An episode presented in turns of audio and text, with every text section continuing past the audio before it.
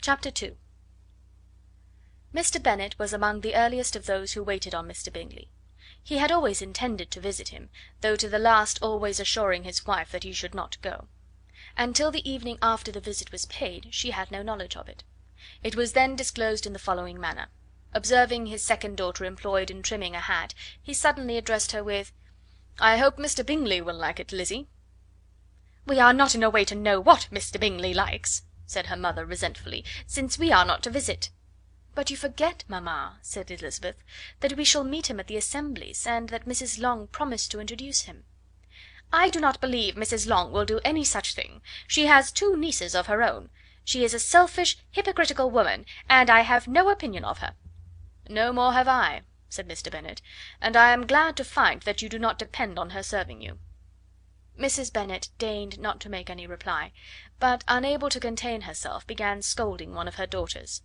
"Don't keep coughing so, Kitty, for heaven's sake! Have a little compassion on my nerves, you tear them to pieces." "Kitty has no discretion in her coughs," said her father; "she times them ill." "I do not cough for my own amusement," replied Kitty fretfully. "When is your next ball to be, Lizzy?" "To morrow fortnight." "Ay, so it is," cried her mother, "and Mrs. Long does not come back till the day before, so it will be impossible for her to introduce him, for she will not know him herself." "Then, my dear, you may have the advantage of your friend, and introduce Mr. Bingley to her."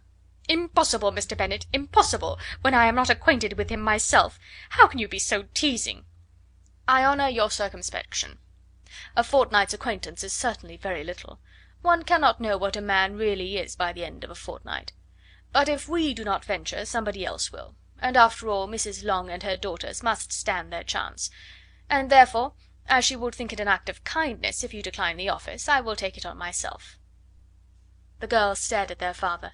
Mrs. Bennet said only: "Nonsense! nonsense!"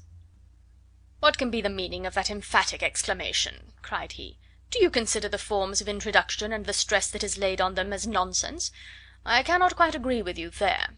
What say you, Mary? For you are a young lady of deep reflection, I know, and read great books and make extracts." Mary wished to say something sensible, but knew not how. "While Mary is adjusting her ideas," he continued, "let us return to Mr. Bingley." "I am sick of Mr. Bingley!" cried his wife. "I am sorry to hear that; but why did you not tell me that before? If I had known as much this morning, I certainly would not have called on him. It is very unlucky; but as I have actually paid the visit, we cannot escape the acquaintance now." The astonishment of the ladies was just what he wished that of Mrs. Bennet perhaps surpassing the rest, though, when the first tumult of joy was over, she began to declare that it was what she had expected all the while. "How good it was in you, my dear Mr. Bennet! But I knew I should persuade you at last. I was sure you loved your girls too well to neglect such an acquaintance. Well, how pleased I am! And it is such a good joke, too, that you should have gone this morning and never said a word about it till now."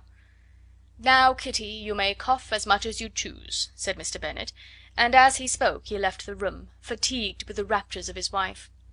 "What an excellent father you have, girls!" said she, when the door was shut. "I do not know how you will ever make him amends for his kindness, or me either, for that matter. At our time of life it is not so pleasant, I can tell you, to be making new acquaintances every day, but for your sakes we would do anything. Lydia, my love, though you are the youngest, I dare say Mr. Bingley will dance with you at the next ball." "Oh!" said Lydia stoutly. I'm not afraid, for though I am the youngest, I'm the tallest." The rest of the evening was spent in conjecturing how soon he would return Mr. Bennet's visit, and determining when they should ask him to dinner. End of chapter III.